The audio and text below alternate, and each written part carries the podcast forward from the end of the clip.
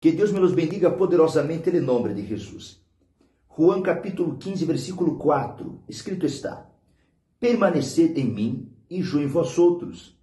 Como el pâmpano não pode levar fruto de si mesmo, se não permanece na vide, assim tampouco vós outros. Se não permaneceis em mim. Mira os detalhes.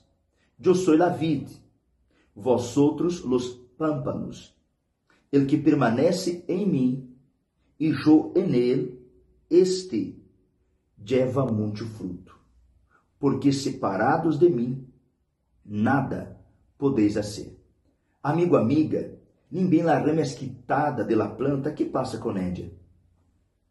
Se muere e seca. E por quê? Porque não pode subsistir por si sola e muito menos levar frutos. La persona que busca, o ser humano que busca frutificar, produzir frutos de bendições, é inevitável. Não há outro caminho, não há outra ruta. É necessário estar em la vida. É necessário estar em Jesus. É necessário obedecer sua palavra para que produza frutos.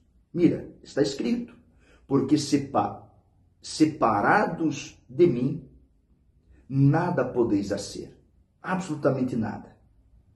Uma observação muito importante. É decir, toda nossa devoção, nossa alabança e nossas orações não têm sentido se não estão acompanhadas de uma vida de obediência a Ele.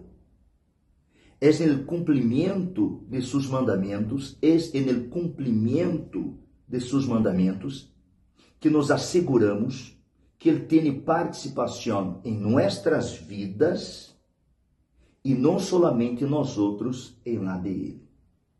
Deus bendiga a todos poderosamente, um forte abraço e hasta la seguinte.